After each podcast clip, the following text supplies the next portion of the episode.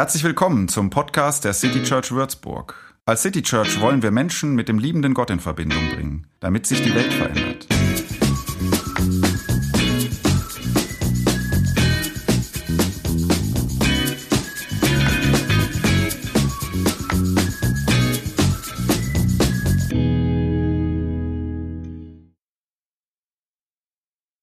Guten Morgen, Würzburg. Es ist echt schön, hier zu sein. Vielen Dank für die liebe Einladung, lieber Christoph. Ihr kennt mich nicht, deswegen ganz kurz nochmal. Ich finde das großartig, wie ich vorgestellt wurde auf Instagram. Ich weiß nicht, wer den Text ähm, geschrieben hat, das kann auch unter euch bleiben. Besonders cool fand ich einen Hinweis der Podcaster Martin Englisch. Jetzt machen wir eine kleine Frage. Wie viele Podcasts hat er denn gemacht?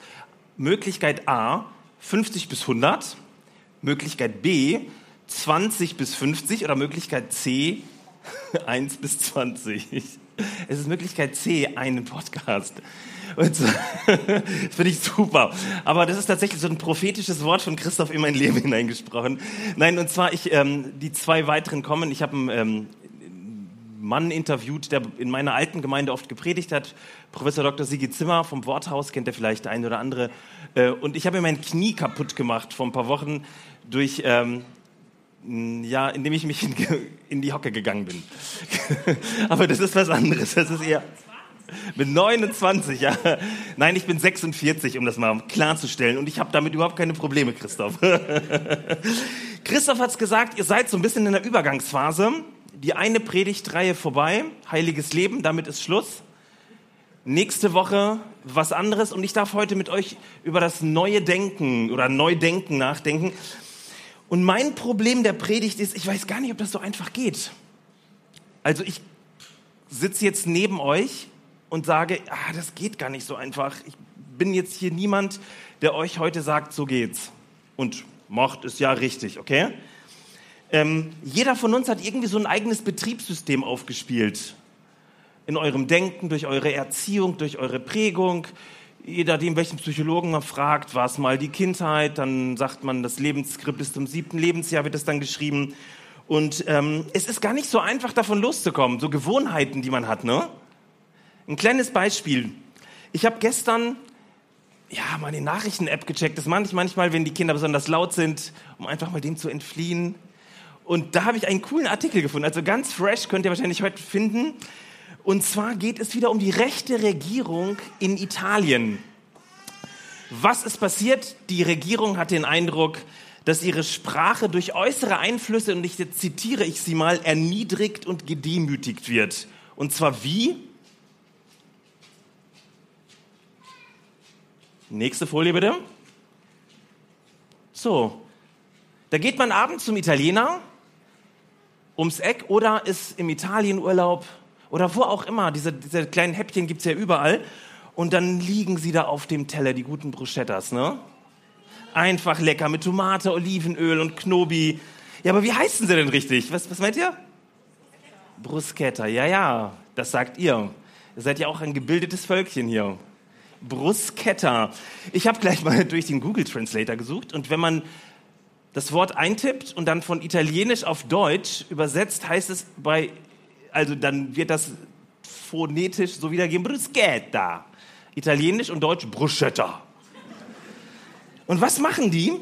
Italiener, die rechte Regierung fühlt sich erniedrigt, dass ihre Sprache mit Füßen getreten wird. Bruschetta, das geht doch überhaupt nicht. Ihre Idee ist, eine Strafe von 100.000 Euro für das falsche Aussprechen. Recht haben Sie. Nein. 100.000 Euro, ist es nicht verrückt? Also ich persönlich liebe diesen Vorspeisenteller mit Bruschettas und anschließend diese guten selbstgemachten Gnocchis, ne? Kennt ihr das auch? Boah, wie oft habe ich meinen Eltern, die gucken nicht zu, ist gut, meinen Kindern und Freunden gesagt, es heißt nicht Gnocchi. Es heißt nicht Gnocchi. Und dann sitzen wir beim Italiener und wer bestellt was? Irgendjemand die Gnocchis. Oder Gnocchis, Gnocchis gibt's auch. Schrecklich, oder? Ich habe mal geguckt, gegoogelt und schaut euch das mal an. Selbst Chefkoch.de. ist das geil, oder? Chefkoch, Leute, in was für einer Welt leben wir? 100.000 ist maßlos untertrieben, würde ich sagen. Aber warum fällt es uns so wahnsinnig schwer, Dinge, die wir einmal gelernt haben, ähm, zu verlernen. Wir machen sie immer und immer wieder. Und selbst wenn du allen Freunden sagst, es heißt nicht Bruschetta und Gnocchi, gibt es überhaupt in unserem Leben eine Art, dass wir etwas neu denken können? Ist es nicht vielmehr eher so ein sich im Kreis drehen? Also es ist schon krass, wenn man so am 31. Dezember Zeit hat, über sein Jahr nachzudenken. So viel Neues war jetzt ehrlich gesagt nicht dabei, ne? Sieht immer so neu aus. Richard Raw, ein Mann, den ich sehr schätze, hat etwas gesagt und ich finde, das trifft sehr. In seinen Büchern, in seinen Podcasts, seinen Hörbüchern sagt er immer wieder, Culture will always win. Bam, jetzt haben wir's. Aber es kommt noch kein Amen. Ich sage gleich was dazu. Die Kultur, in der ich lebe, also das Mindset, das mich prägt, meine Denkweise, in der ich lebe, prägt mich sehr viel mehr als meine Vorsätze, als meine Ziele. Oh, und jetzt wird's bitte als mein Glaube, als mein Glaube und als das, was so in der Gemeinde, in der Gemeinschaft abgeht. Krass, oder? Richtig, richtig krass.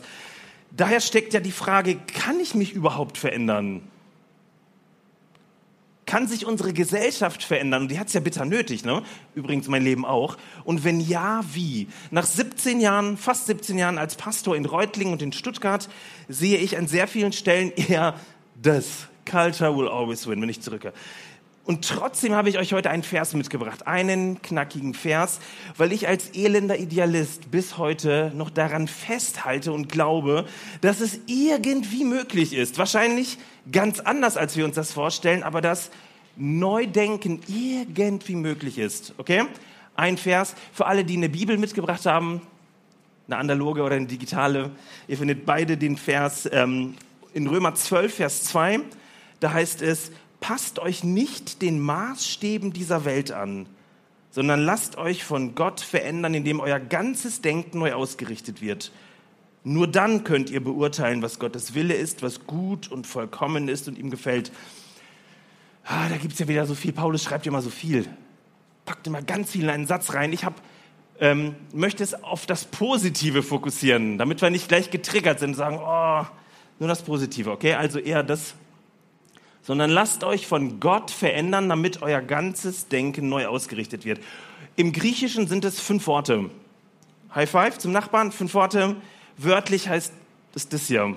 Werdet verwandelt durch Erneuerung des Denkens. Werdet verwandelt durch Erneuerung des Denkens. Drei Gedanken heute Morgen in der City Church Würzburg für euch. Erstens, entdecke die Passivität. Ja, chill mal. Lehn dich mal zurück. Genauso. Ihr macht alles richtig. Kennst du das Trägheitsgesetz? Kennt das jemand von euch? Schon mal gehört, ne? Ähm, das Trägheitsgesetz wurde von diesem Vogel entwickelt. Ah nein, das ist der. Aber ihr müsst schon sagen, dass euer Pastor sehr viel attraktiver ist als Sir Isaac Newton, oder? Applaus für Christoph Schmitter. Das Trägheitsgesetz wird auch das erste Newtonsche Axiom bezeichnet. Es geht so. Ihr habt auch Stadtbahn, ne? Straßenbahn genommen. Du stehst so in der Stadtbahn, Freestyle, Plätze sind voll, aber du stehst viel lieber, hast dein Handy in der Hand. Und gerade in Stuttgart, wenn sie so vom Charlottenplatz so leicht hochkommt, vom Unterirdischen ins Oberirdische, direkt vor dem Olga-Eck ist eine Fußgänger, also eine Straße und da sind auch Fußgänger. Und was die nicht machen, die halten sich an keine Ampeln. Das heißt, die Straßenbahn, die bremst auch richtig, die Stadtbahn in Stuttgart.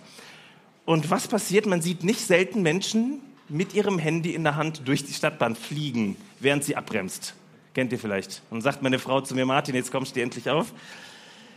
Das Trägheitsgesetz bezeichnet die Tendenz eines Körpers, sich der Kursänderung oder Beschleunigung, positiv oder negativ, zu widersetzen. Ich sage es nochmal, die, das Trägheitsgesetz bezeichnet die Tendenz eines Körpers, sich der Kursänderung oder Beschleunigung zu widersetzen. Leute, und wir alle leben in der Realität dieses Gesetzes, mehr als es auch nur ansatzweise mögt, ihr versteht. Ne? Wir widersetzen uns sämtlichen Kursänderungen im Leben, wie auch Beschleunigungsversuchen. Und zwar von Natur aus. Und damit das für euch ein bisschen greifbarer wird, eine kleine Übung. Ich möchte dich bitten, dass du diese Wahrheit um dich herum den Leuten zusprichst, aber auch zuhörst, was sie dir zu sagen haben. Und zwar dreh dich doch zum Nachbarn um und sag, du bist träge.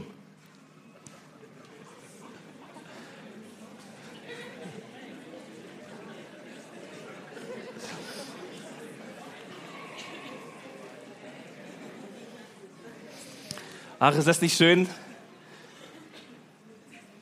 Das fühlt sich doch richtig so menschlich an, oder? Habt ihr eine Ahnung, warum wir eigentlich so träge sind? Habt ihr mal eine Ahnung? Das hat was mit Gewohnheiten zu tun. Gewohnheiten schaffen Abkürzungen auf unserem Datenhighway, Kopf, Hirn. Es ist viel bequemer, das zu tun, was wir immer gemacht haben. Gnocchi, Gnocchi, Gnocchi, Gnocchi. Viel einfacher, als sich zu überlegen, was? Das heißt ja gar nicht Gnocchi, auch nicht Gnocchi, sondern Gnocchi. Unser Hirn spart dadurch wahnsinnig viel Energie. Es schaltet dann auf Autopilot, auf Gewohnheit. Der Vorteil, wir haben viel mehr Energie, um das zu hören und zu genießen. Hört ihr das? Oh, ist das schön. I love it. Ähm, auf Gewohnheit. Der Vorteil,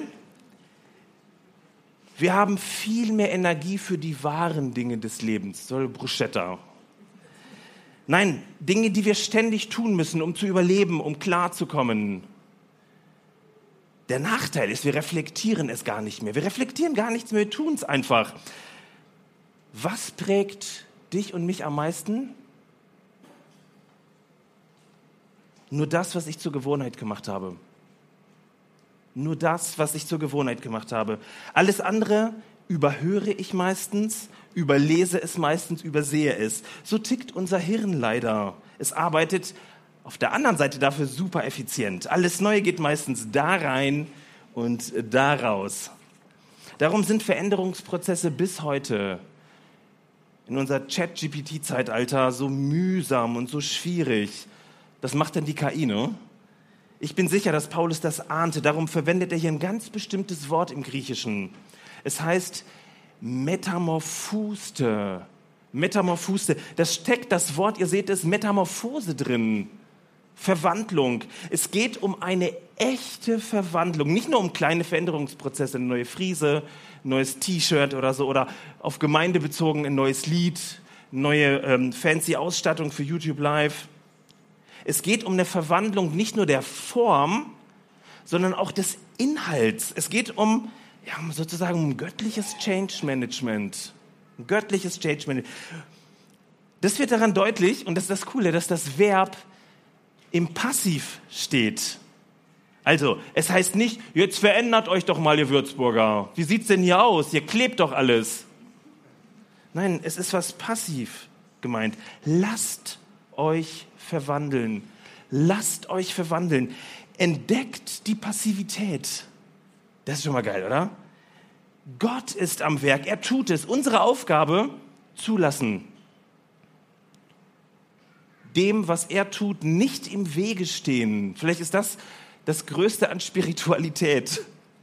Dem, was er tut, nicht im Wege stehen. Wir, die wir dem Trägheitsgesetz unterliegen, lasst es zu. Lasst euch verwandeln. Genau das spricht Paulus dir und euch als Gemeinde heute zu. Zweitens, versuch's mal von innen nach außen. Nach Paulus geht das mit der Verwandlung, mit der Morphose so. Durch Erneuerung des Denkens. Durch Erneuerung des Denkens. In einem klugen Artikel, den ich in der Vorbereitung gelesen habe, im Begriffslexikon zum Neuen Testament. Wer kennt sowas?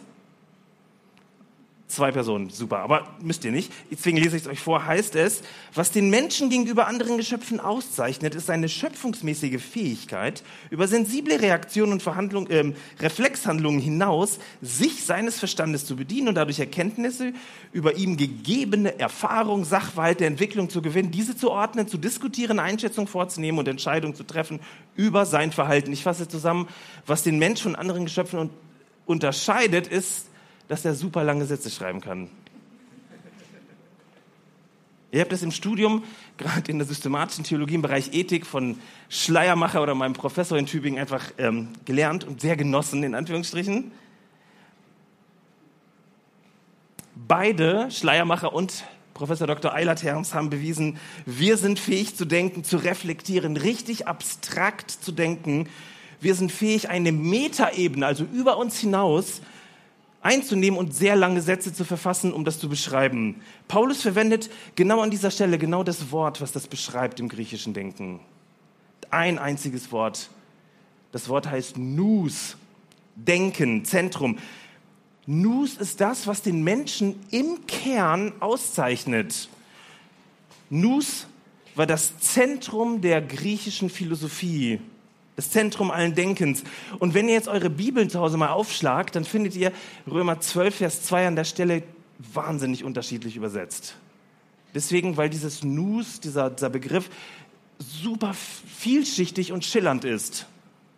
Checkt mal eure Bibelübersetzung. Aber alle haben eins gemeinsam. Dieses Wort Nus ist mega zentral. Nus macht den denkenden Menschen aus.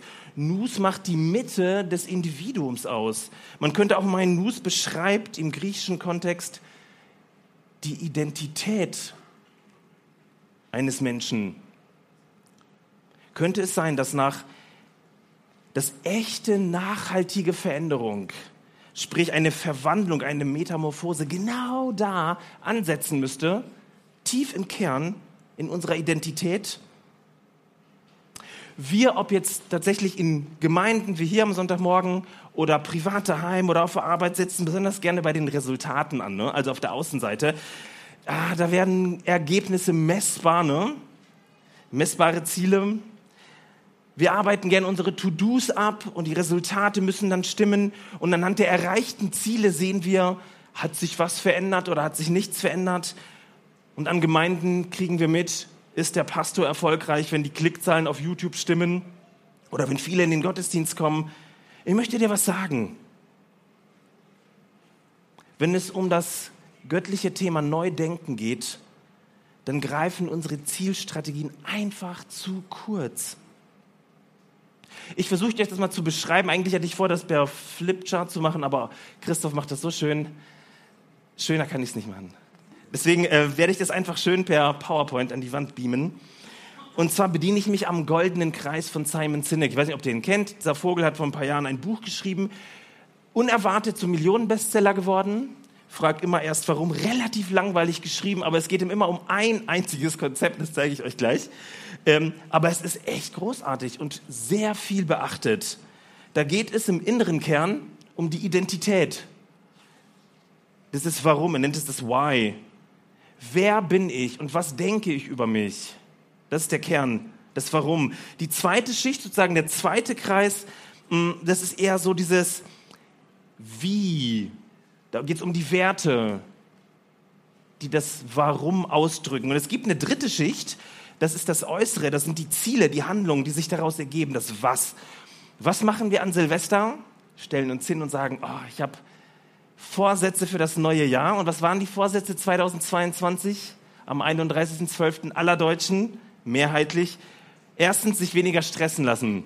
Zweitens, mehr Zeit für die Familie. Und drittens, umwelt- und klimafreundlicher sein. Das Verrückte ist, das war in den letzten Jahren auch immer schon so. Nichts Neues, ne? Und dann bin ich in der Situation, dass ich mir sage, boah, ich nehme es mir vor und versuche auf der Was-Ebene was zu verändern. Und wie lange hält das an? Was glaubt ihr? Nicht so lange, ne? 31. Jahr, da bist du aber schon sehr gut. Wenn es bis zum 31. Jahr. Viele verschwinden dann schon in der ersten Woche in der Schublade. Paulus zeigt uns, es muss genau andersrum laufen. Nicht von außen, sondern von innen. Alles beginnt durch die Erneuerung eures Denkens, eures Nus, des der Identität. Darum wird er nicht müde, in seinen Briefen immer wieder zu sagen, ihr seid eine, was sagt er, Neuschöpfung. Er spricht von den Leserinnen und Lesern immer als Gotteskinder, nicht mehr als irgendwelche random Menschen im römischen Reich. Er spricht den Korinthern zu, sie sind der Tempel des Heiligen Geistes. Das ist ihre Identität. Also Heilige. Menschen als Heiligtum. Krass, oder? Paulus beschreibt Prozesse, die im Kern ansetzen und nicht sagen, hey, was ist euer Fünfjahresplan für eure Church?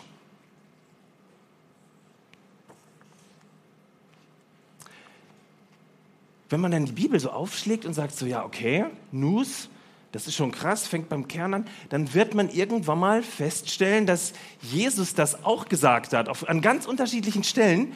Ich habe es lange nicht gecheckt, bis ich so ein bisschen Griechisch gelernt habe im Studium, das Greco machen musste. Da heißt es ganz häufig, kehrt um. Kennt ihr wahrscheinlich, ne? Tut Buße. Ah, schreckliches Wort, oder? Brrr. Tut Buße. Wisst ihr, was da drin im Kern steht? Metanoia, Nus steckt drin. Das heißt, etwas über etwas hinausdenken. Also der Kern ist wieder drin. Es geht um ein Neudenken aufgrund einer neuen Mitte. Neues Denken über mich, aber von Gott her. Merkt ihr das? Hey, was wäre das krass, wenn meine Tage damit beginnen würden, so zu denken, wie Gott über mich denkt am frühen Morgen? Wahnsinn, oder? Oder was ich über den anderen, die andere denke, so wie Gott sie wahrnimmt, von ihrem Kern her und nicht von meiner Schublade, wo die Person drin ist, weil sie immer schon so war. Oder wenn ich vom Kern her das sehe, was Gott über diese Welt denkt. Was wäre das krass, oder? Was würde das die Welt verändern? Neues Denken über Kirche, neues Denken, Umdenken. Jetzt fehlt nur noch eine Frage, die ihr stellen könntet. Ja, wie, Martin, wie geht denn das? Wie sieht denn das aus? Wie sieht das aus? Das lasst euch verwandeln durch Veränderung eures Denkens. Wie macht Gott das? Mein letzter Punkt. Sieh hin, es ist alles da. An einer der vielen U-Bahn-Haltestellen in Washington, D.C. passierte vor etlichen Jahren Folgendes. Da ist ein Mann mit seinem Geigenkoffer hingegangen, die Rolltreppe runter, hat sich dahingestellt, hat seinen Geigenkasten aufgeklappt, hat seine Geige genommen, sie angesetzt und gespielt. Also im Endeffekt ein Straßenmusiker, ne? Gibt es sowas bei euch in äh, Würzburg auch? Ja. Gibt es auch, ne? Macht ihr das als Worship-Team manchmal? Noch nicht? Ja, gut. Jetzt die interessante Beobachtung. Was macht es mit den HörerInnen? Wie viele Menschen benutzen an so einem durchschnittlichen Vormittag so eine Haltestelle? Das ist dann gemessen worden. Habt ihr eine Ahnung? Innerhalb von einer Dreiviertelstunde? Schätzt mal. Gibt kein richtig und falsch. Bitte? 10.000. Das ist schon sehr gut geschätzt. Es ist weniger, ein Fünftel etwa. 2.000 in einer Dreiviertelstunde 2000 Leute da durchballern. Aber du hast recht, das ist schon ziemlich viel. Ne? Die meisten auf dem Weg zur Arbeit, so, der U-Bahn-Musiker fängt an zu spielen und spielt. Nach drei Minuten bemerkt der erste Passant, die erste Passantin, dass da jemand spielt. Und zwar wie? So. Kann man machen, ne? Nach sieben Minuten erhält der Musiker seinen ersten Dollar. Ah, wird schwierig mit der Selbstständigkeit als Straßenmusiker. Vielleicht muss man ein anderes Instrument nehmen. Eine Frau wirft beim Vorbeiflitzen einen Dollar in den Hut. Was tut sie nicht? Sie bremst nicht ab, sondern sie trifft aber wirklich zielsicher seinen Geigenkasten. Nach 13 Minuten bleibt endlich ein stehen. Das erste Mal ein Mann. Er lehnt sich an die Wand schaut aber nach wenigen Sekunden auf seine Uhr, schüttelt den Kopf und rennt weiter. Nach 23 Minuten bleibt ein Kind vor dem Musiker stehen, um zuzuhören. Die Mutter zerrt das Kind gewaltsam vom Musiker weg. Ist geil, oder? Sein Fazit nach 43 Minuten, ein Musiker spielt ohne abzusetzen durch, nur sechs Menschen bleiben stehen und hören kurz zu. Circa 20 Personen werfen Geld in Sendung, es könnte doch funktionieren. Seine Gesamteinnahmen 32 Dollar und 17 Cent. Der Musiker packt seine Geige in den Koffer, nimmt die Kohle in die Tasche, nimmt die Rolltreppe wieder hoch und geht nach Hause. Das war ein Sozialexperiment der Washington Post. Ich weiß nicht, wer davon gehört hat, vor vielen, vielen Jahren. Das Verrückte an der Sache ist jetzt nicht, dass da ein Musiker in Amerika, das machen die ja permanent und zum Teil stehen auch Leute rum, ähm, sondern es war niemand Geringeres als Joshua Bell, einer der krassesten Musiker der Welt. Er hat auf der ganzen Welt mit allen möglichen weltberühmten Orchestern die schwierigsten und komplexesten Musikstücke geschrieben, äh, gespielt, die je geschrieben wurden. Und zwar auf seiner einzigartigen Stradivari für 3,5 Millionen US-Dollar. Also so wie eine Dreizimmerwohnung in Stuttgart oder in München. Zwei Tage zuvor hat Joshua Bell vor ausverkauftem Haus in Boston gespielt. Ticketpreis ab 100 Dollar aufwärts. Beim Sozialexperiment hat ihn niemand erkannt. Lag daran, dass er klassischer Musiker ist. Die allerwenigsten haben wirklich hingehört. Sie waren mit ihrem morgendlichen Trägheitsgesetz folgend im Tunnel auf dem Weg zur Arbeit. Jetzt kann man sagen, ach, sind gestresste U-Bahn-Pendler die Zielgruppe für klassische Musiker? Darüber kann man durchaus reden. Aber die Wahrheit ist, die dahinter steckt, wir alle sind dermaßen mit unserer Trägheit, also wir sind in Bewegung und bremsen ab, mit unseren To-Dos, mit unseren Zielen oder vielleicht sogar mit unserem inneren Zoo beschäftigt, dass wir keine Zeit haben, um anzuhalten, um es wahrzunehmen, um es auf uns ja auf einprasseln zu lassen, dass einer der krassesten Musiker auf einer der krassesten Inst Instrumente der Welt vor uns äh, steht und spielt. Wir nehmen noch nicht mal diesen Klang einer dreieinhalb Millionen Dollar teuren Stradivari klar, wenn man uns nicht in einen Konzertsaal packt und sagt, zahle dafür 100 Dollar. Und ich möchte eine These aufstellen, wie viel weniger rechnen wir mit der Neuschöpfung unseres unfassbar lebendigen Gottes und seiner Gegenwart im Alltag, im Jetzt und Hier, inmitten in unserer Identität, mitten auf dem Weg zur Arbeit, auf der Arbeit daheim, morgens, mittags, abends, in der Einsamkeit, in der Krankheit, vielleicht sogar im Gottesdienst. Das Verrückteste ist ja, dass uns das seit 2000 Jahren Kirchen aller Denominationen kaum einleuchtet. Durch Jesus ist alles Neue schon da. Ganz neu in dir, mitten unter uns.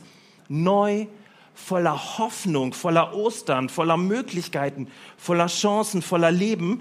Diese neue Mitte ist da. Nichts anderes deklariert Paulus in jedem seiner Briefe, wenn man sie immer wieder so liest, denkt man sich, ja, Paulus, die wiederholt sich doch ganz schön. Immer für seine LeserInnen die ersten Kapitel, immer das Gleiche. Was hat Jesus getan? Was hat, man nennt das im Fachjargon auch Christologie. Im Römerbrief macht das Paulus in fast jedem Kapitel. Da geht es im Kapitel 3 zum Beispiel um Gnade, die durch Jesus geschehen ist nicht um Gesetze und diese Spielchen, die wir bis heute untereinander treiben, so von richtig und falsch und überhaupt und du bist drin, du bist draußen. Römer 5 beschreibt Paulus, wir haben ewigen Frieden mit Gott. Bam, allein schon dieser Satz, ich könnte, wüsste wahrscheinlich mein ganzes Leben über diesen Satz, der wird ausreichen für ein Leben mit Gott. Römer 6, noch verrückter, wir sind der Sünde gestorben wenn ich mein Leben angucke, dann lebe ich die meiste Zeit nicht so. Römer 8, wir leben jetzt schon im Heiligen Geist und aus dem Heiligen Geist. Darum kann mich nichts von seiner Liebe scheiden. Leute, es geht weiter. In jedem Kapitel könnt ihr so einen Klopper da finden. Alles ist da. Die Frage ist, kommst du dazu, es wahrzunehmen? Kommst du dazu, es zu sehen, zu hören, zu fühlen, zu denken, es langsam zu kauen? inmitten unseres Trägheitslebens. Neues Denken beginnt tatsächlich in einer neuen Identität. Denn jede Faser Gottes in dir ruft, du bist gewollt. Ja, Ausrufezeichen, ja, Ausrufezeichen.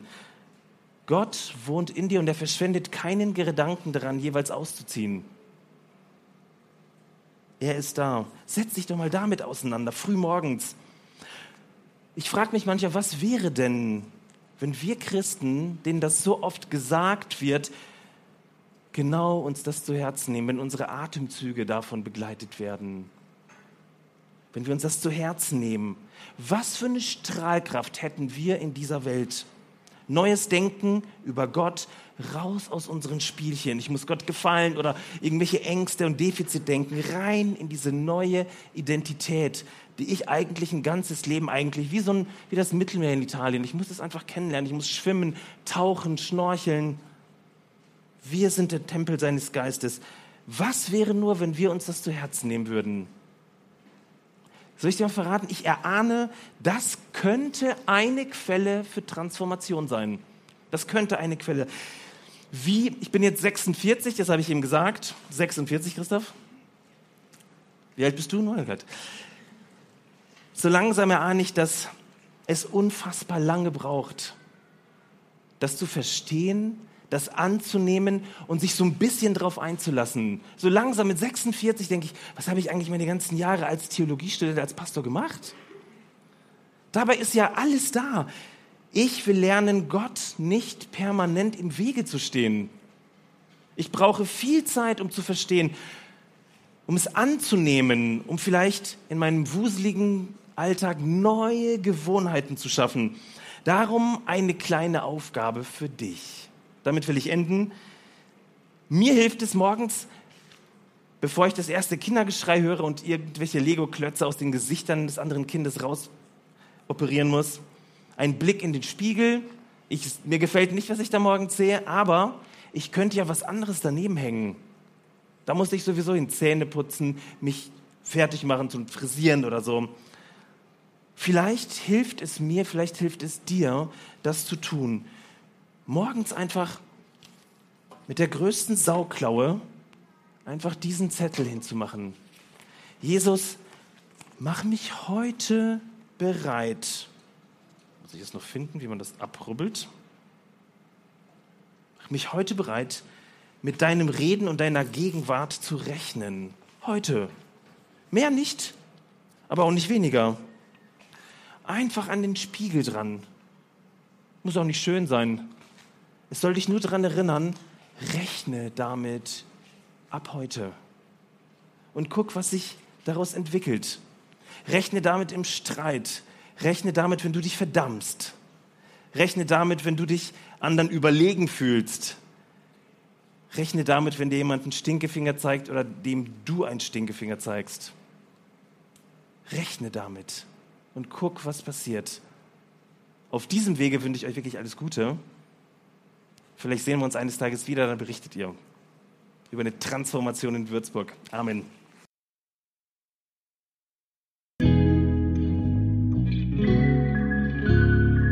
Mehr Infos zu dem, wer wir sind und was wir machen, kannst du unter citychurch.de nachlesen. Wenn du uns unterstützen willst, und wir brauchen Unterstützung, findest du Informationen dazu in den Show Notes oder unter citychurch.de-spenden. Vielen Dank und bis zum nächsten Mal.